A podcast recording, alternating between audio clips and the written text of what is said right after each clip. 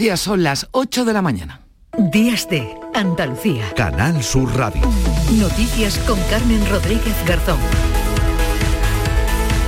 Ya ha comenzado una larga pre-campaña electoral que se va a extender prácticamente todo el año. Los partidos saben que hay mucho en juego y ya este fin de semana tanto Pedro Sánchez como Núñez Feijóo y otros líderes políticos han protagonizado grandes actos centrando sus mensajes en la importancia de la cita de mayo, comicios municipales y autonómicos en muchas comunidades, pero sobre todo en las generales previstas inicialmente en diciembre. Hay dos modelos, coincidían unos y otros entre los que deben elegir los ciudadanos el próximo 28 de mayo. Pedro Sánchez estuvo en Sevilla apoyando al alcalde y candidato Antonio Muñoz.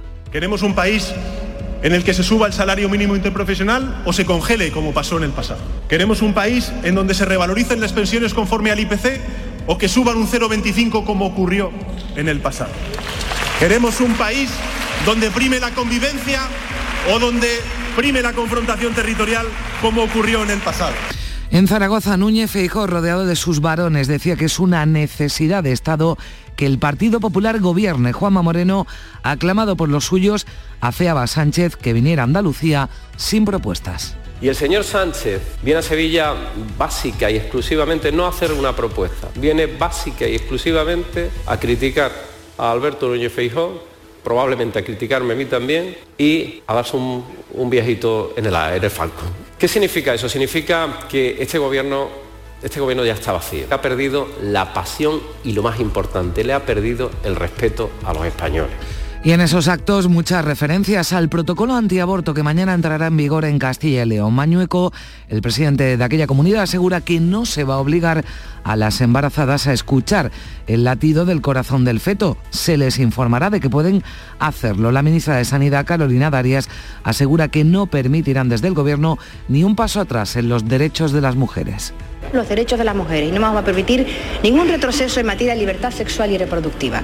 En Marbella va a continuar hoy el rastreo de la playa para localizar los restos de Natalia, la última víctima de la violencia machista. Se busca en la zona en la que su asesino confeso asegura que lanzó la cabeza y las manos de la mujer. Ya han comenzado a bajar las temperaturas en todo el país, aunque en Andalucía notaremos ese descenso térmico a partir de mañana y con más intensidad a mitad de la semana que viene. Incluso hoy pueden subir algo los termómetros en la vertiente mediterránea, con máximas que irán desde los 21 grados de Málaga, 19 en Almería, Huelva y Sevilla, 17 en Córdoba, 16 en Cádiz y Granada, a los 14 en Jaén. Las mínimas oscilan entre los 9 grados de Málaga y Cádiz y los 2 grados bajo cero de Granada. Los cielos poco nubosos, tendiendo a nubosos de norte a sur, no se descarta alguna lluvia débil en la vertiente atlántica, sobre todo en las sierras béticas y al anochecer y la cota de nieve baja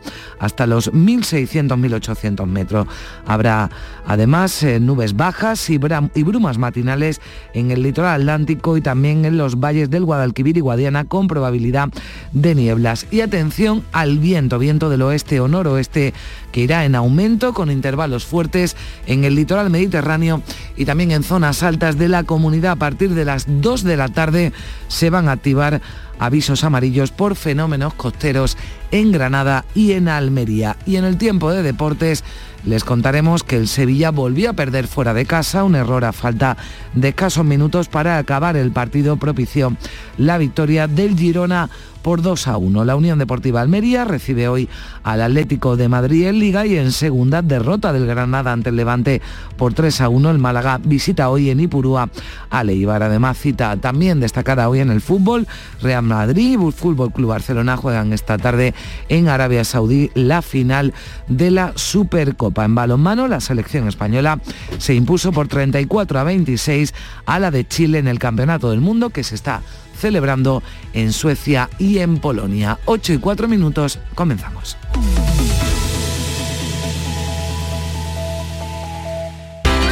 Estudiante, ¿estás buscando una habitación para el segundo semestre? Nido está cerca de las principales universidades. Habitaciones y estudios con baño, gimnasio, cines, salas de juegos, servicio de catering, eventos y mucho más. Desde 550 euros mes, todas las facturas incluidas. Reserva tu habitación ahora en nidoliving.com.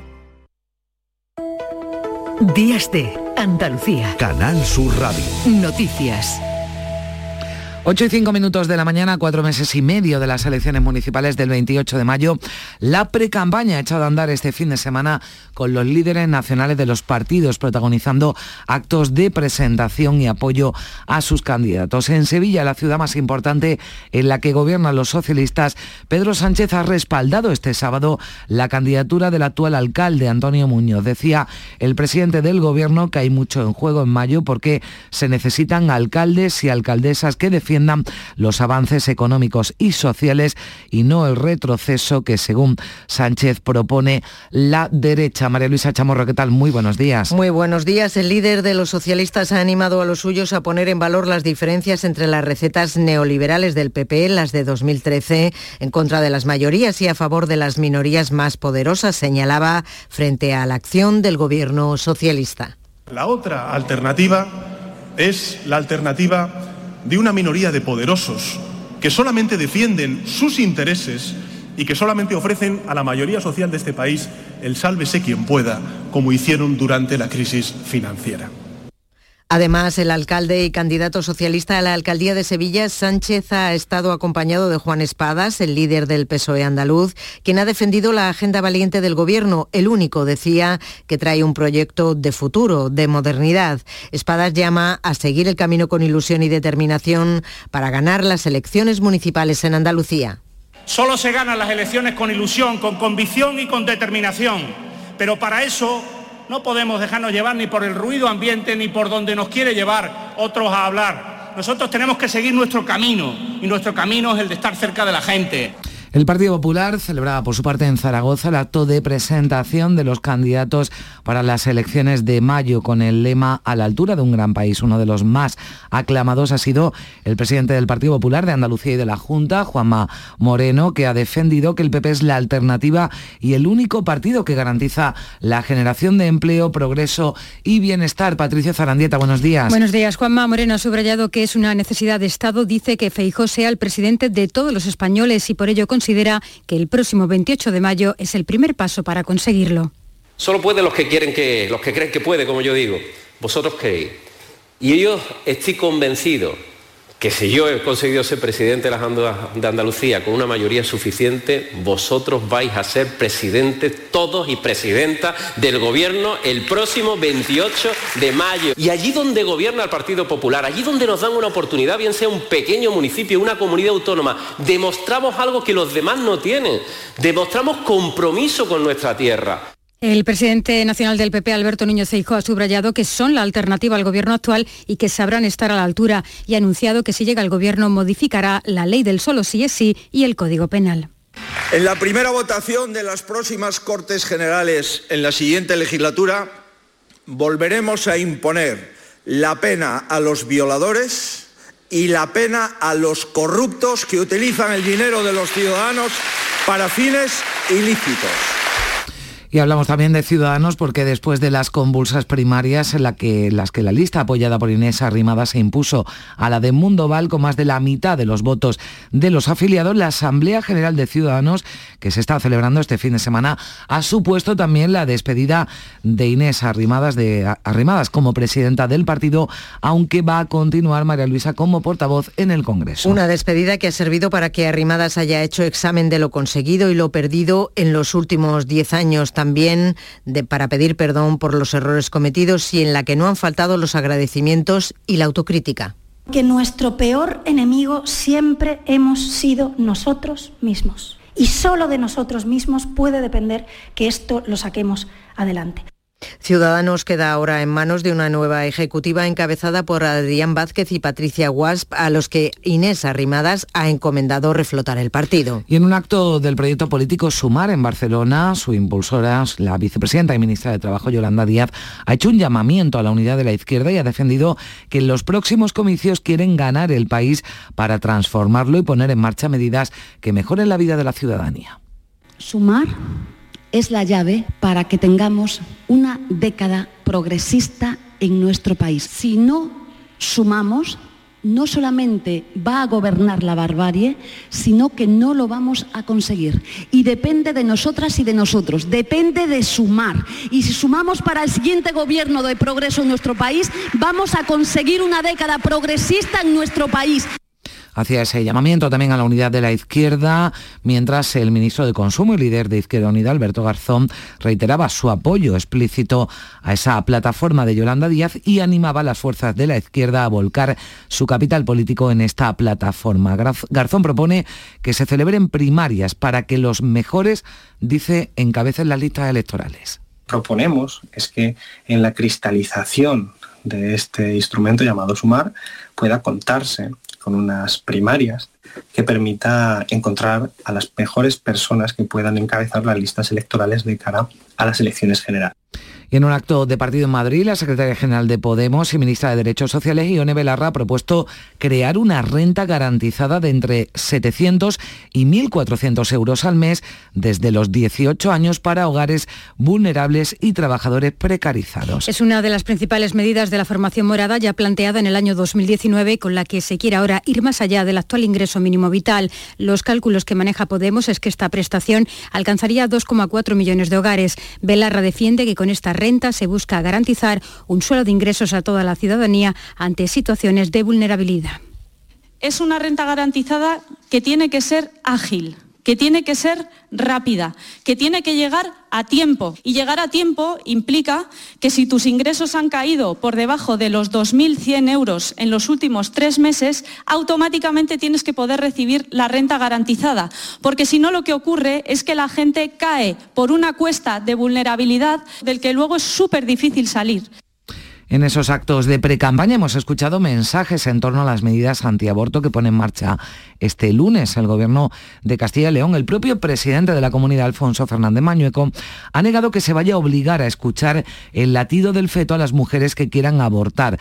Ha defendido la libertad y voluntariedad de las que quieran interrumpir su embarazo. Ha aclarado Mañueco que las nuevas medidas están dirigidas, dice, al fomento de la natalidad que niego la mayor. Estas medidas no van de eso. Estas medidas van del fomento a la natalidad. Lo tiene que solicitar la mujer y también tiene que haber una situación de criterio médico. La libertad absoluta, el respeto absoluto a la mujer embarazada de sus derechos si ellas la solicitan esa ecografía. Sea de la manera que sea, mañana lunes entrará en vigor el nuevo protocolo acordado por el Gobierno de coalición de Partido Popular y Vox, un asunto, decíamos, del que hablaban este sábado, Patricia, los representantes políticos. Así es, el presidente del Gobierno y secretario general del PSOE, Pedro Sánchez, ha avisado de que no permitirá retrocesos en el derecho de las mujeres a decidir libremente cuándo ser madres o no, ante la que califica como coalición del miedo de PP y Vox en Castilla y León. Y lo que está claro después de lo que hemos conocido en Castilla y León es que la derecha sabe qué camino ha tomado y es el que le marca la ultraderecha. Con gobiernos socialistas lo que va a haber son avances en beneficio de las mujeres y ni un solo retroceso. No vamos a permitir que haya un retroceso en el derecho de las mujeres a decidir libremente. Y la vicepresidenta segunda del Gobierno, Yolanda Díaz, ha reclamado que se garantice en Castilla y León esa libertad de derechos sexuales y reproductivos.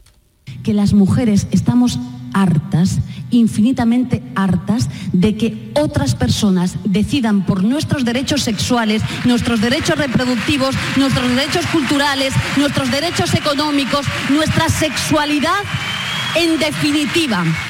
Mientras el vicepresidente de Vox, Javier Ortega Smith, se ha preguntado por qué la Consejería de Sanidad de Castilla y León rechaza la medida que propone su formación y pide al PP que recapacite.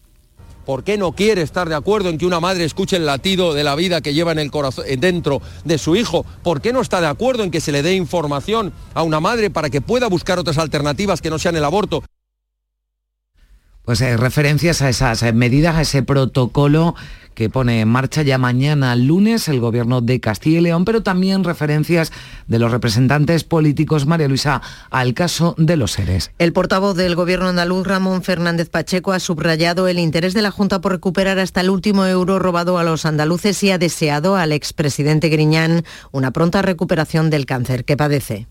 Insisto, el principal interés, y en ese no vamos a ceder ni un centímetro, es el de recuperar hasta el último euro que se robó al conjunto de los andaluces, dinero que se podría estar destinando a mejorar nuestra sanidad, a mejorar nuestra educación o a proteger a los más vulnerables. Ese es el empeño principal que tenemos. Por su parte, la presidenta madrileña Isabel Díaz Ayuso ha denunciado la doble vara de medir que a su juicio tienen quienes piden que Griñán no entre en la cárcel, mientras el dirigente del PP, Eduardo Zaplana, denunciaba iba esposado a las sesiones de quimioterapia. Un recuerdo, hablando ahora sobre el presidente Griñán y el trato humanitario, humano que tiene que recibir, ¿qué sucedió con Eduardo Zaplana cuando sin juicio fue tratado peor que una bestia e iba a recibir sus sesiones de quimioterapia, salía de la cárcel sin juicio, de manera esposado, y nadie nunca se puso en su lugar por razones humanas. 8 y 16 minutos de la mañana, la Guardia Civil de Málaga prosigue la búsqueda de los restos del cadáver de Natalia, la mujer asesinada en Marbella, que aún no han sido encontrados. Hablamos de la cabeza y las manos de la mujer. Varios submarinistas del Grupo Especial de Actividades Subacuáticas de la Guardia Civil rastreaban este sábado por tercer día consecutivo la amplia zona de mar abierto en el punto en el que el asesino confeso de Natalia dijo haber tirado la cabeza y las manos de la mujer. Una búsqueda complicada, como ha explicado el portavoz de la Guardia Civil de Málaga, Bernardo Moltó.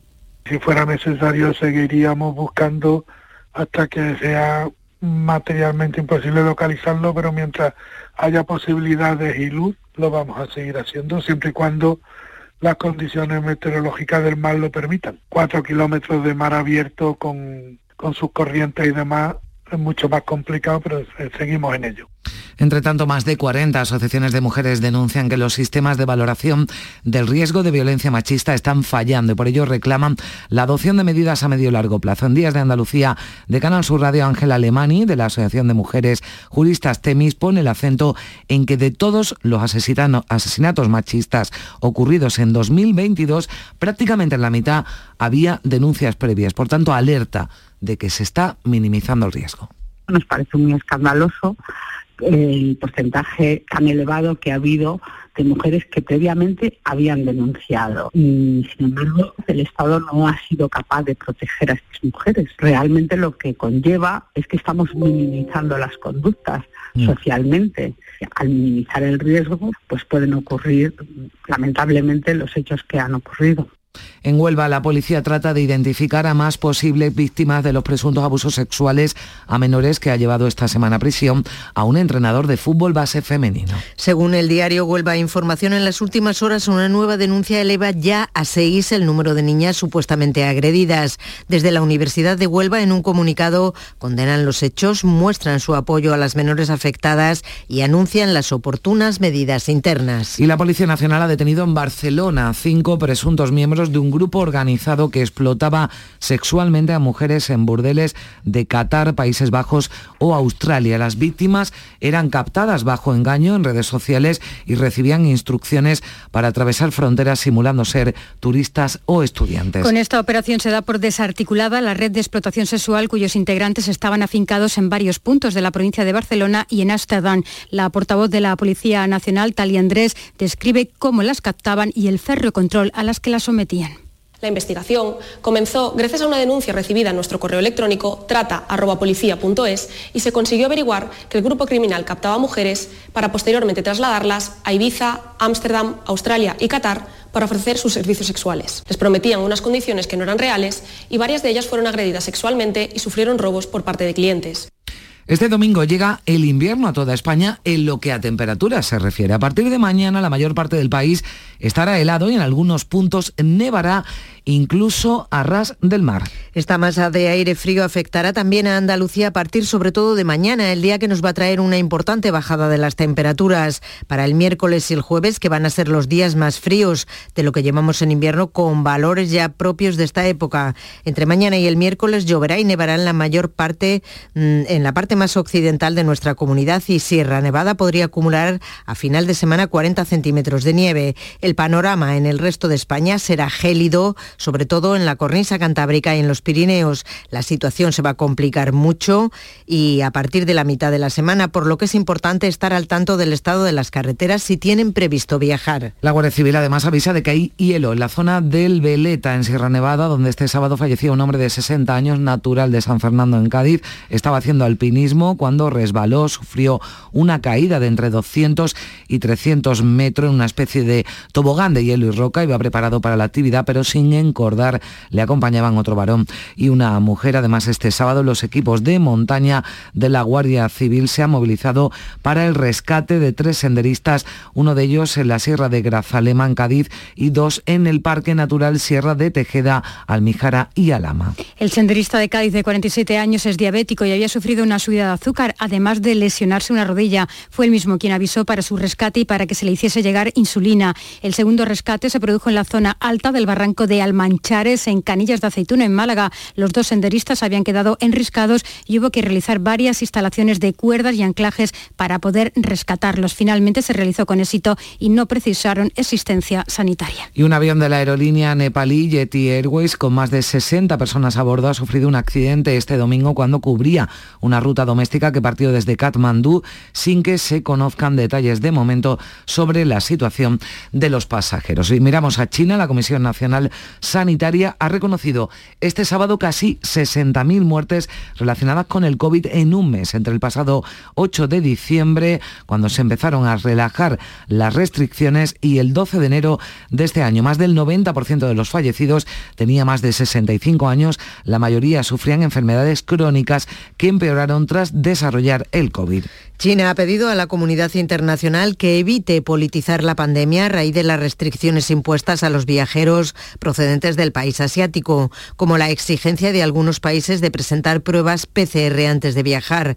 Según un estudio de la Universidad de Pekín, alrededor de 900 millones de personas se han contagiado ya por la COVID en China después de que el país desmantelara la política de cero COVID y apostara por un control más laxo de la pandemia. Y en Gibraltar ya se ha detectado la nueva variante Kraken del COVID. Se teme que pueda provocar una nueva oleada de infecciones. Ángeles Carreras. El gobierno del Peñón ha detectado esta nueva variante del COVID en diversas muestras tomadas hace ahora una semana, aunque descarta que haya podido ser la responsable del repunte de casos que ha habido en la colonia británica el pasado mes de diciembre. 14. La variante Kraken está emparentada con Omicron, por lo que tiene más capacidad para evadir la inmunidad, tanto natural como adquirida, y puede provocar una nueva oleada de infecciones. Con todo, no conviene alarmar tampoco, puesto que no hay evidencias de que provoque una enfermedad más grave o una mayor mortalidad. that Este martes se va a reunir, este próximo martes se va a reunir de nuevo el Comité de Expertos COVID después de seis meses sin hacerlo. La Junta quiere ir por delante ante un incremento de casos que ya se advierte en las residencias de mayores. Esta misma semana, esta próxima semana, se van a adoptar nuevas medidas. Y en Ucrania las autoridades han denunciado al menos 12 muertos y 64 heridos en un ataque ruso contra un edificio residencial en la ciudad de Dnipro. El inmueble ha sido alcanzado por un misil. Hay casi una treintena de personas que se encuentran bajo los escombros. Manuel Vicente. El Ministerio de Exteriores ucraniano ha publicado una imagen del edificio cuya fachada presenta graves daños materiales. Los equipos de rescate están buscando entre sus escombros a 26 personas. Han fallecido 12 personas y se eleva a 73 el número de heridos, entre ellos 14 niños. Rusia ha atacado este sábado masivamente en dos oleadas la infraestructura civil y energética en Kiev y en otras regiones ucranianas. Estos ataques se producen pocos días después del nombramiento de un nuevo jefe de las Fuerzas Armadas rusas en Ucrania y tras un descanso de varias jornadas en los bombardeos aéreos. Los ataques se reanudaron en la capital y en la región de Kiev, donde se han escuchado explosiones antes de que se activaran las alarmas antiaéreas. Posteriormente, las alertas se extendieron por todo el país. Son las 8 y 24 minutos. Vamos ya con la información del deporte que nos trae Carlos Gonzalo. Carlos, ¿qué tal? Muy buenos días. Hola, ¿qué tal? Real Madrid y Fútbol Club Barcelona disputan esta tarde a partir de las 8 la final de la Supercopa de España que se va a celebrar en el estadio Rey Fat de Riyadh, en Arabia Saudí. Hasta allí nos vamos con el enviado especial de Canal Sur Radio, Pedro Lázaro. Muy buenos días. A 6.000 kilómetros de casa se decide hoy el primer título de la temporada en el fútbol español. En Riyadh, en la capital de Arabia Saudí, Real Madrid y Fútbol Club Barcelona decidirán cuál es el equipo que levanta esta Supercopa de España. La final deseada por la organización y también por los que pagan los 40 millones de los responsables de Arabia Saudí que se traen aquí este campeonato. El Real Madrid llega sin la presencia de Lucas Vázquez, pero con Carvajal y Mendy en los laterales. Modri volverá a ser titular en el centro del campo y Benzema será la referencia en ataque. En el Fútbol Club Barcelona habrá más novedades. Araujo estará en el lateral derecho, será el anti-Vinicius, mientras que se reforzará por parte de Xavi el centro del campo con cuatro medios, Gaby, Pedri, Busquets y Frenkie de Jong. Será la segunda Supercopa consecutiva del Real Madrid que igualaría en títulos 13 al Fútbol Club Barcelona o será el primer título de Xavi Hernández como entrenador del Fútbol Club Barcelona. Así se presenta esta final de Supercopa que llenará el estadio Rey Fahd de Arabia Saudí. En la previa de la final hablaron los entrenadores, los árbitros y también los capitanes de los dos equipos. Escuchamos por parte madridista a Karim Benzema, que si de algo no quería hablar era de su pasado con la selección de Francia. Bueno, lo que pasó ya, ya está. Yo el más importante es, es mañana, es el partido de mañana. Estoy listo, eh, estoy bien dentro de mi, de mi cabeza, mi cuerpo también. Entonces eh, me focalizo en mi, en mi partido de, de mañana.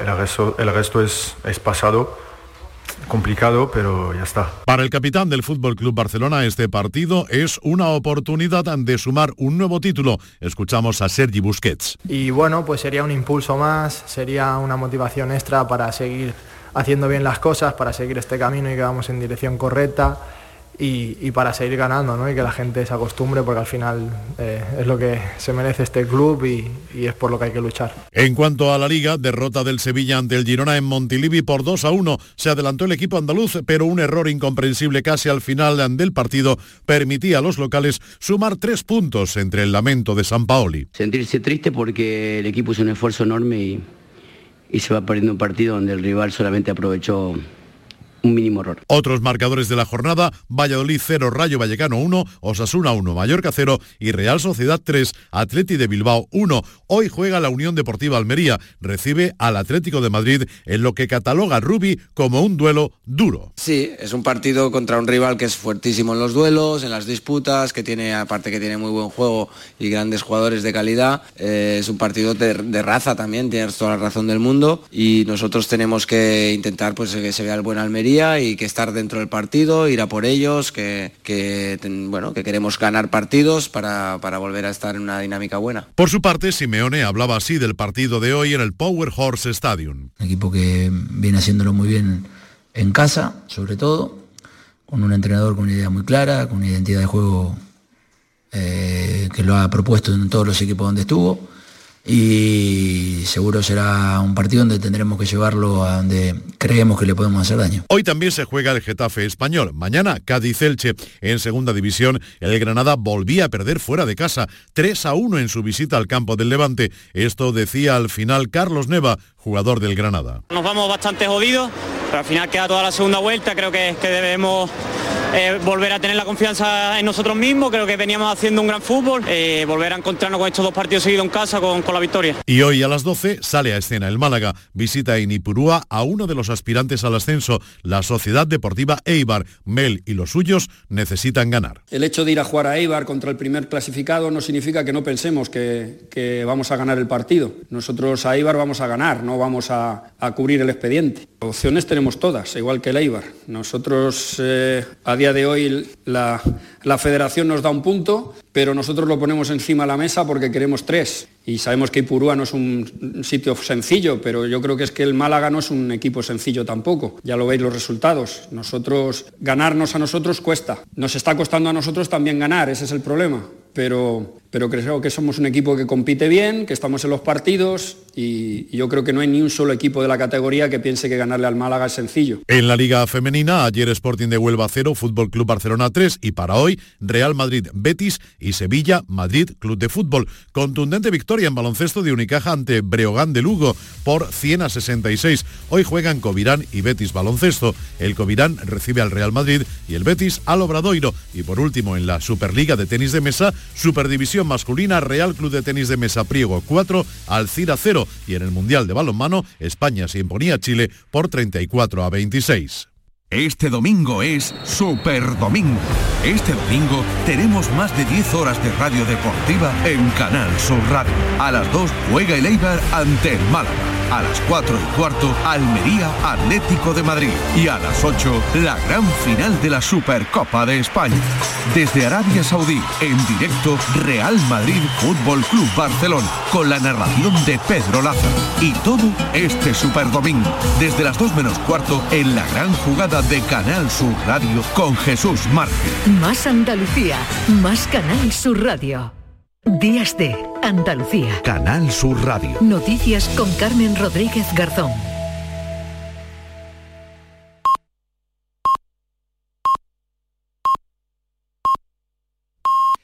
Son las ocho y media de la mañana.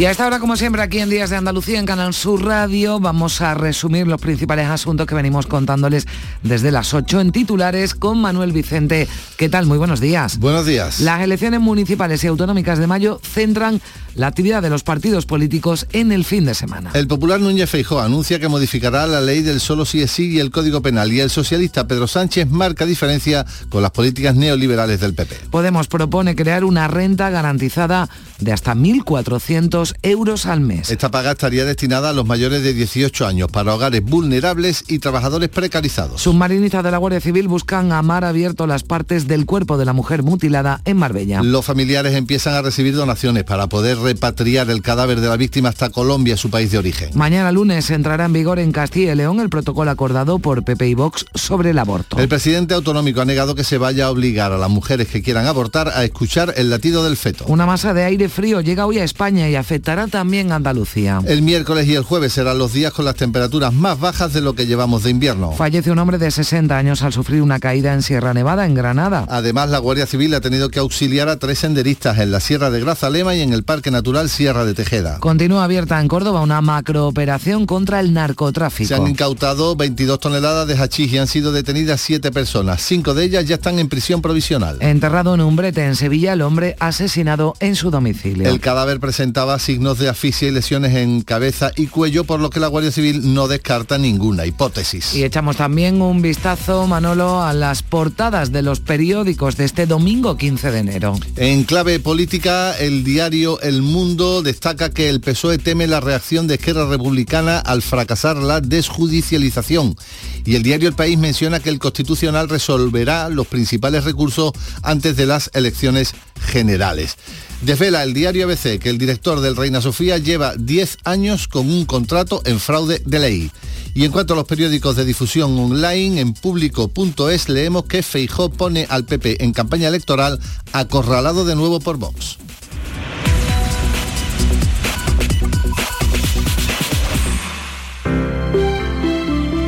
Buenos días. En el sorteo del sueldazo del fin de semana celebrado ayer, el número premiado con 5.000 euros al mes durante 20 años y 300.000 euros al contado ha sido 79.832, 79832, serie 33. Asimismo, otros cuatro números y series han obtenido cada uno de ellos un sueldazo de 2.000 euros al mes durante 10 años. Puedes consultarlos en juegos11.es. Hoy tienes una nueva oportunidad con el sueldazo del fin de semana. Disfruta del día. Y ya sabes, a todos los que jugáis a la 11, bien jugado. Este fin de semana volvemos a disfrutar de la radio contigo en Gente de Andalucía, con todo lo que nos ofrece nuestra tierra y con su gente. Déjate seducir por todo lo que tenemos y síguenos. Gente de Andalucía, con Pepe de Rosa. Este fin de semana desde las 11 de la mañana en Canal Sur Radio. Más Andalucía, más Canal Sur Radio. Días de Andalucía. Canal Sur Radio. Noticias con Carmen Rodríguez Garzón.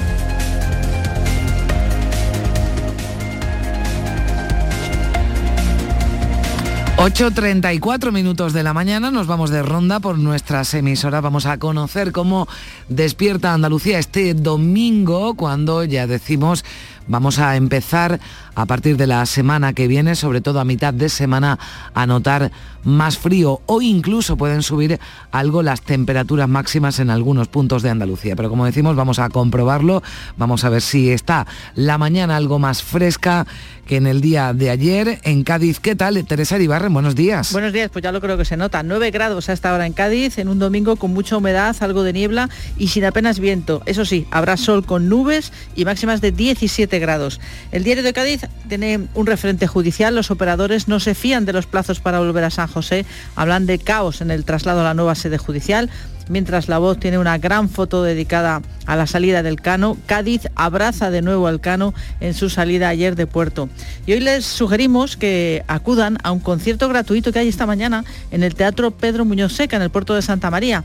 Actúan el mediodía las formaciones estadounidenses de Northern Landers Jazz Band y Augustana Concert Band. Son ritmos jazzísticos de swing, de bebop, en fin, con estos grupos venidos nada menos que de Dakota del Sur bueno, de Dakota del Sur al puerto de Santa María. Nosotros nos vamos ahora al campo de Gibraltar, Algeciras, Ángeles Carrera, ¿qué tal? Buenos días. Hola, ¿qué tal? Muy buenos días. Aquí también mañana fresquita, de momento tenemos 11 grados, espero una máxima de 18, el cielo está prácticamente despejado.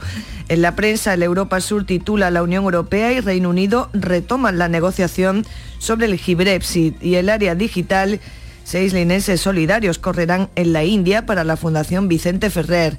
En la previsión hoy nos volvemos a San Roque porque esta mañana a partir de las 9 comienza la quinta edición de las jornadas micológicas. Estaban previstas para el 15 de diciembre pero se tuvieron que suspender por el mal tiempo. El aula de la naturaleza y los alrededores del área recreativa del Pinar del Rey acogen esta actividad que comenzará con una charla y luego una recolección por el campo. Pues a coger setas en San Roque. Vamos a Jerez, Salva Gutiérrez. ¿Qué tal? Buenos días. Buenos días, Carmen. Pues tenemos a esta hora cielos con pocas nubes y bastante frío a esta hora, es 5 grados.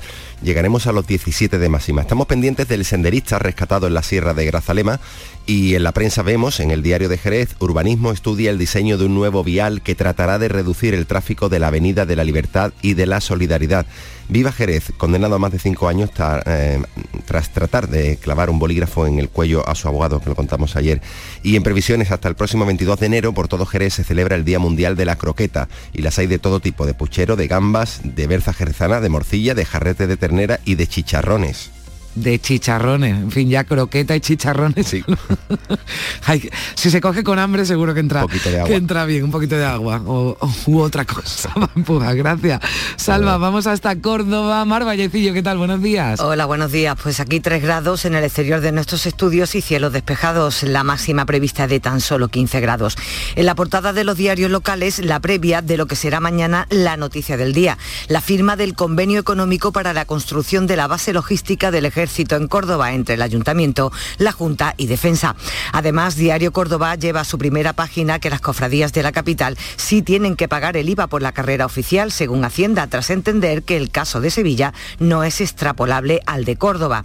Por su parte, el día destaca la gran exposición que repasa los orígenes del cristianismo en Córdoba, que recoge más de 200 piezas de gran valor, y Cordópolis, que más de 700 voluntarios limpian los entornos naturales en patrullas medioambientales.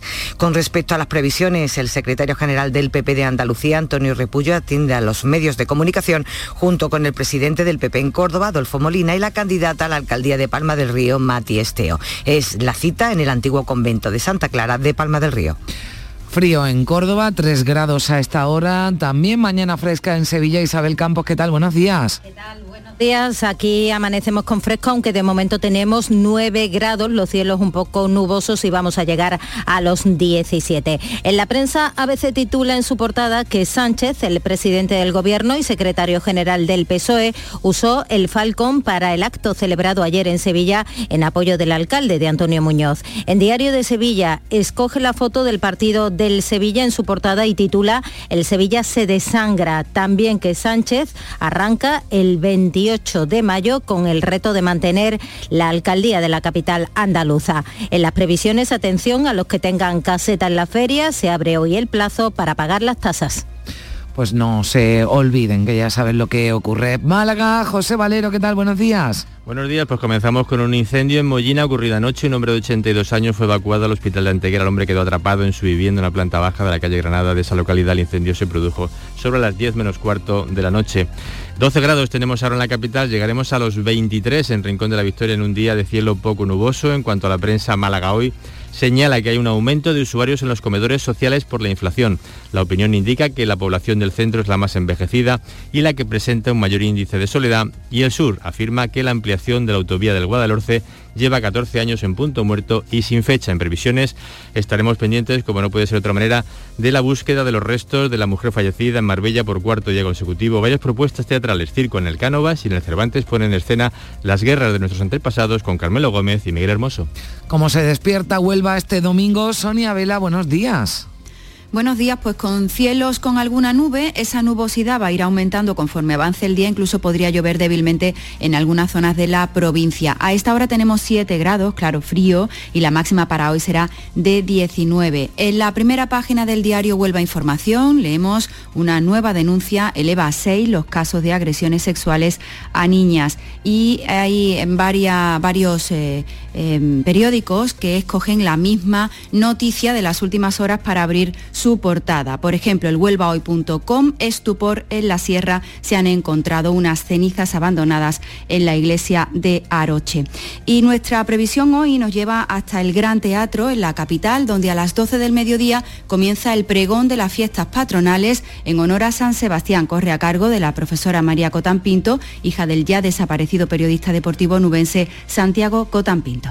Bueno, pues esas cenizas de las que nos ocuparemos, abandonadas en una iglesia de, de Arocha, ya veremos qué, qué ocurre con esas cenizas y si se da con la familia, con el familiar que las ha dejado en esa iglesia. Decíamos que se notaba el fresquito esta mañana, seguro que también en Granada, en Carna Maldonado. ¿Qué tal? Buenos días. Buenos días, pues sí, eh, hace fresco, pero todavía unas temperaturas bastante civilizadas. Tenemos 3 grados. Esta mañana, esta madrugada hemos estado por debajo de cero, pero llegaremos a 16 y eso no tiene nada que ver pues con los hasta menos 5 grados que puede haber a partir del jueves y con 8 o 9 grados de máxima, o sea que eso ya sí mm. será bastante menos civilizado. Está despejado ahora y habrá intervalos de nubes a lo largo del día, incluso alguna lluvia débil. Ideal de, destina su foto de primera a Tablate, que es un despoblado del Valle de Lecrín que ha sido comprado por un antiguo monje y que junto a un grupo de voluntarios ha comenzado a recuperar. Y Granada hoy titula que Costas solo ha construido uno de los 20 espigones que deben proteger la costa granadina de los temporales al mediodía en relación con las previsiones, con la agenda. Al mediodía el grupo, el músico e investigador Manuel Mateo inicia la temporada de la Peña La Platería con la maleta de Federico, que es un espectáculo que recupera un repertorio lorquiano bastante desconocido, basado en los cancioneros y recopilaciones del folclore que sabemos que Federico García Lorca consultó para musicalizar su obra. Pues a ver cómo están de civilizados en cuanto a temperaturas en Jaén. Irene Lucena, ¿qué tal? Buenos días. Muy buenos días. Algo más civilizado por aquí, 5 grados en Jaén Capital, cielos poco nubosos, aunque se esperan máximas de 14 que también son bajitas y necesario abrigarse. En lo que se refiere a las portadas, hoy los medios jienenses dedican las portadas a la noche de San Antón, galería de fotos, crónicas de la carrera y crónica también en el caso del ideal de Jaén que titula La San Antón pasa más rápido que nunca, ya que el ganador hizo el recorrido en 27 minutos y 57 segundos, récord de tiempo en una San Antón pues eh, en fin, con frío también corrieron anoche en esa carrera en Jaén y terminamos la ronda en Almería. Elizabeth Ortega, ¿qué tal? Buenos días. Pues buenos días, por aquí la temperatura parece que está más civilizada, 8 grados tenemos en estos momentos en la ciudad, aunque sí que tenemos alerta amarilla por fenómenos costeros y unas máximas que llegarán a los 19 grados. En el repaso de los rotativos tenemos el diario de Almería que dedica su imagen de portada a las salinas del Cabo de Gata que vuelven a tener agua. El consejero del ramo, Ramón Fernández Pacheco, muestra su alegría por la progresiva recuperación del humedal y anuncia un millón de euros para su recuperación. Como suceso destaca el hecho de que el llanto de un bebé permitiera localizar a cinco eh, migrantes en los genoveses. Hoy como previsión del día cruzamos el Ecuador de enero y la provincia de Almería sigue de fiesta entre roscos y pólvora.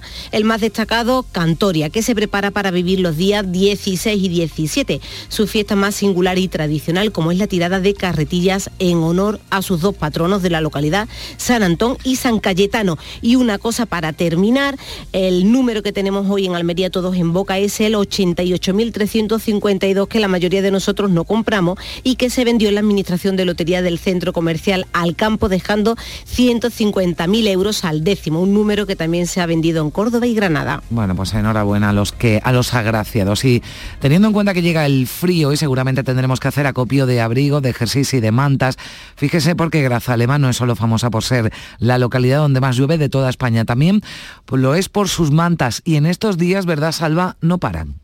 Y además este año nos dicen debido al precio de la luz se están notando las ventas. La calidad de las mantas de Grazalema atrae también a muchos turistas. Incluso se pueden visitar algunas fábricas. Por la zona la gente siempre compra y este año, como nos cuentan, aún más. La gente se ha estado preparando desde octubre, viniendo por la manta de sofá con miedo al recibo de la luz. Y utilizar más la manta que, que los recibos que pone la calefacción. Entonces ha venido muy bien. Los Sánchez de Grazalema ya van por la tercera generación y dicen que estas mantas nos duran todo toda la vida. Bueno, pues ya lo saben, se tienen que comprar una manta que sea de grasa alema 9 menos. Cuarto, información local. Días de Andalucía. Canal Sur Radio Sevilla. Noticias. Buenos días, jornada de domingo con cielos nubosos y probabilidad de lluvias débiles y dispersas en las sierras. Las temperaturas se mantienen la próxima madrugada si notaremos un descenso de las mínimas. A esta hora tenemos 9 grados en la capital, llegaremos a los 17. El tráfico sin incidencias en los accesos y en el interior de la ciudad. De las últimas horas les contamos que un hombre de 52 años ha fallecido tras la colisión de un turismo y un quad en la localidad de Lora del Río ocurría este sábado a la altura del kilómetro 33 de la A436 sentido Alcolea. La víctima murió en el lugar a pesar de los intentos de los servicios sanitarios por salvarle la vida.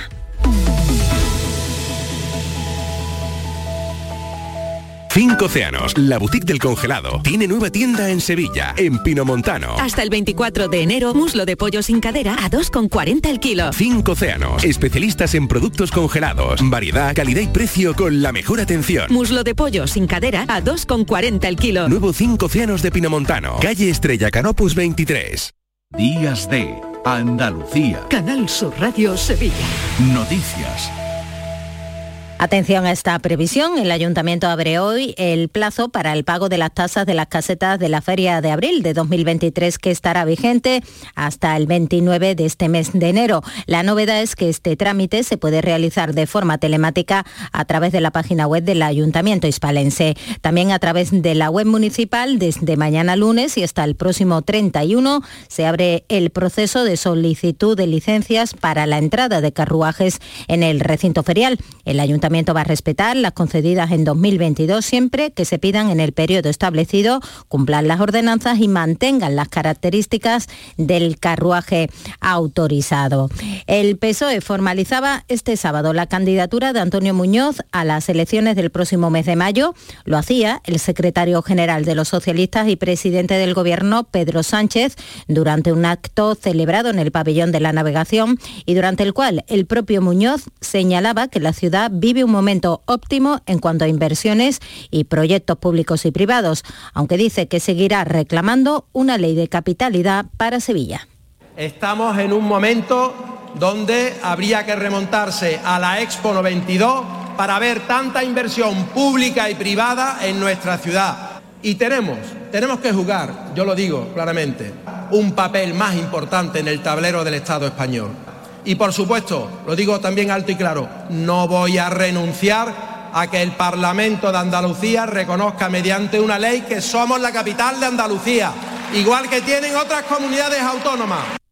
Eso ocurría en la Cartuja, mientras en el barrio de San Jerónimo numerosos vecinos de otras zonas se volcaban este sábado en el acto solidario para recaudar fondos para la familia de Jacqueline, la mujer asesinada en diciembre por su expareja en Montequinto y que ha dejado a tres hijos menores de edad. Los niños permanecen en un centro de acogida de la Junta de Andalucía y el hermano de la víctima ha viajado desde Guatemala, país de donde era Jacqueline, para hacerse cargo de los pequeños. Eso sí, necesita recursos como ha recordado Giselle, promotora de la iniciativa y amiga de Jacqueline. Pero él, él piensa quedarse aquí para poder obtener la custodia de los niños. Claro, él ha dejado su trabajo allá todo y se ha venido para acá. Entonces, claro, ahorita tiene que eh, buscar un piso, establecerse. Entonces, más que todo estamos haciendo esa recaudación para poderlo ayudar a él. Así, toda la comida y bebida que acompañó a estos actos era donada por asociaciones y vecinos, un gesto que agradece así también Giselle. Una, una chica con una luz impresionante, o sea, nunca la veías triste, siempre era con una sonrisa, está muy positiva, tenía muchas ganas de vivir. Así describía a la víctima. Cambiamos de asunto. La Catedral de Sevilla ha recibido más de 1.600.000 visitas durante el pasado año que acaba de concluir. Casi la mitad de ellas, el 48%, han sido de turistas nacionales, seguido del turismo de Estados Unidos, Francia, Alemania e Italia. En opinión del Cabildo, son cifras optimistas, pero queda camino por recorrer para alcanzar los niveles de prepandemia. Como ha señalado a Canal Sur Radio, Antero Pascual, capitular secretario del Cabildo y delegado de medios se está recuperando casi casi el nivel de visitas que teníamos antes de la pandemia. Todavía falta poco en cuanto que bueno pues hay eh, grupos de turistas que especialmente los orientales que todavía pues no están viniendo en la misma afluencia que venían antes de la pandemia, pero sí notamos una cierta recuperación. Desde el pasado mes de diciembre se ha notado un repunte de visitantes coreanos, pero representan solo el 1% y eso está lejos de los niveles de 2019.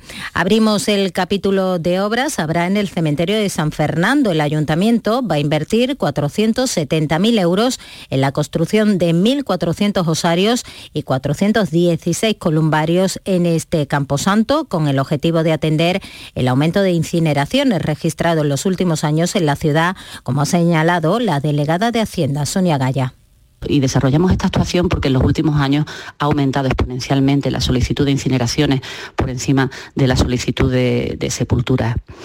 Esta actuación se une a otra serie de reformas y actuaciones que venimos desarrollando durante los últimos años y bueno, son actuaciones como la reciente construcción del Jardín del Recuerdo, que es un espacio dedicado al depósito de ceniza. Mientras continúa pendiente la actuación en la Plaza Nueva, la Gerencia de Urbanismo va a abordar este año que acaba de comenzar el proyecto de reurbanización de este céntrico lugar. Incluye el cambio de mármol muy deteriorado tras la última intervención municipal, pero también el cambio de mobiliario y el arreglo y conexión con las calles Zaragoza y Méndez Núñez. El delegado de Hábitat Urbana ha reconocido, Juan Manuel Flores, que no hay fecha de inicio de obras, pero sí la intención de hacer un gran proyecto que cuente también con la opinión de la sociedad civil.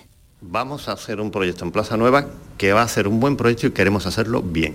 Y hacerlo bien significa también escuchar muchas voces, porque es una plaza icónica y paradigmática de nuestra ciudad. Y por eso significa escuchar no solo los intereses que tenemos desde el punto de vista de gobierno, no solo los criterios técnicos que tenemos, los grandes técnicos que tenemos en gerencia, sino también otros criterios desde el punto de vista de la sociedad civil y tenemos también una última hora. Tres personas han sido asistidas en el lugar de los hechos, afectadas por inhalar humos en el incendio de una vivienda situada en la segunda placa, en la segunda planta de un bloque de la calle Maestro Guerrero. Esto ha sido en el distrito de Triana hace tan solo poco más de una hora.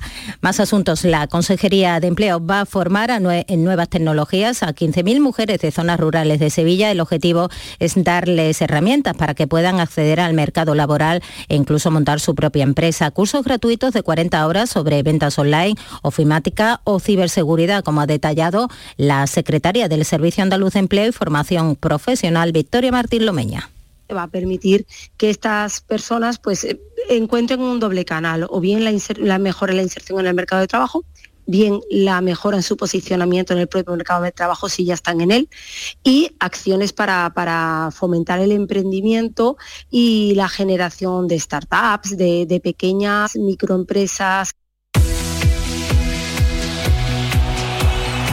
Y a esta hora de la mañana toda la actualidad del deporte. Carlos Gonzalo, buenos días. Hola, ¿qué tal? Derrota del Sevilla ante el Girona en Montilivi. Caía el equipo de San Paoli por 2 a 1. Se adelantaba en el marcador. Le empataba el Girona nada más a arrancar el segundo tiempo, pero casi al final un error incomprensible en defensa permitió a los locales sumar tres nuevos puntos ante el equipo de un desolado San Paoli. Sentirse triste porque el equipo hizo un esfuerzo enorme y, y se va perdiendo un partido donde el rival solamente aprovechó un mínimo error. En baloncesto vuelve la Liga ACB a San Pablo. Esta mediodía jugará el Betis Baloncesto frente al conjunto gallego del Obradoiro. En sucesos apuntamos que continúa la investigación para aclarar la muerte violenta de un hombre de 66 años en un brete. Un vecino dio la voz de alarma al observar el cuerpo en el interior de la vivienda que estaba, tenía la puerta entreabierta. El funeral se celebraba ayer en esta localidad de Umbrete. La audiencia de Sevilla, por otra parte, ha confirmado una sentencia que condena a un hombre por causar importantes daños en una vivienda de Castilblanco de los Arroyos en la que residía en alquiler. Dejó de pagar la renta los pocos meses de acceder a la casa y cuando dos años después el propietario consiguió la orden de desalojo, el inquilino partió muros, arrancó grifos y tuberías, destrozó además electrodomésticos al saber que tenía que abandonarla. Continúa también una previsión para hoy en el Hotel Alfonso XIII, la undécima edición de la pasarela Willow Flamenco. Participan más de 30 firmas.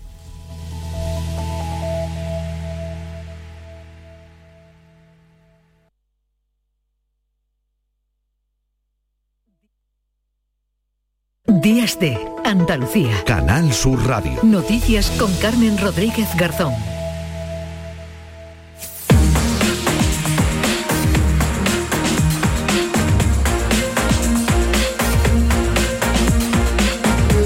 Son las 9 menos 5 minutos. eh, seguimos aquí en Días de Andalucía en Canal Sur Radio. Vamos a darle un repaso a lo más destacado de la actualidad de este domingo 15 de enero. María Luisa Chamorro, ¿qué tal? Muy buenos días. Muy buenos días. La nueva borrasca que está entrando ya por Galicia en el país está provocando una bajada generalizada de las temperaturas, aunque en Andalucía notaremos ese descenso térmico a partir de mañana y con más intensidad en la mitad aproximadamente de la semana. Incluso las temperaturas van a subir hoy en la vertiente mediterránea. A partir de las 2 de la tarde se activan los avisos amarillos por fenómenos costeros en Granada y en Almería, pero será a partir del miércoles cuando lo note todo el país y mucho en el norte, donde el ambiente va a ser gélido y puede nevar incluso a ras del mar.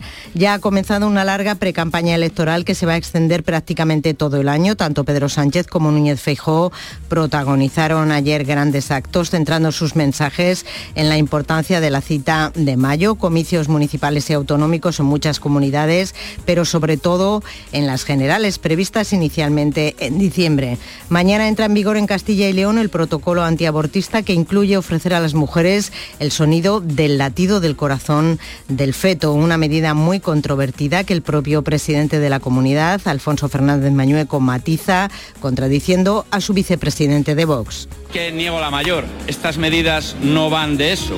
Estas medidas van del fomento a la natalidad. Lo tiene que solicitar la mujer y también tiene que haber una situación de criterio médico. La libertad absoluta, el respeto absoluto a la mujer embarazada de sus derechos si ellas la solicitan esa ecografía.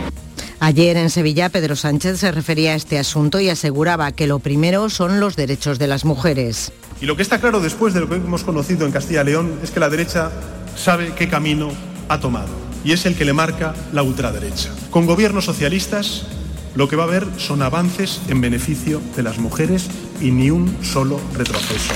No vamos a permitir que haya un retroceso en el derecho de las mujeres a decidir libremente. En Zaragoza, Núñez Feijóo, rodeado de sus varones, decía que es una necesidad que de Estado que el PP gobierne. Juanma Moreno, aclamado por los suyos, afeaba a Sánchez que viniera a Andalucía sin propuestas. Y en Marbella continuará hoy el rastreo de la playa para localizar los restos de Natalia, la última víctima de la violencia machista. Se busca en la zona en la que su asesino confeso dice que lanzó la cabeza y las manos de la mujer.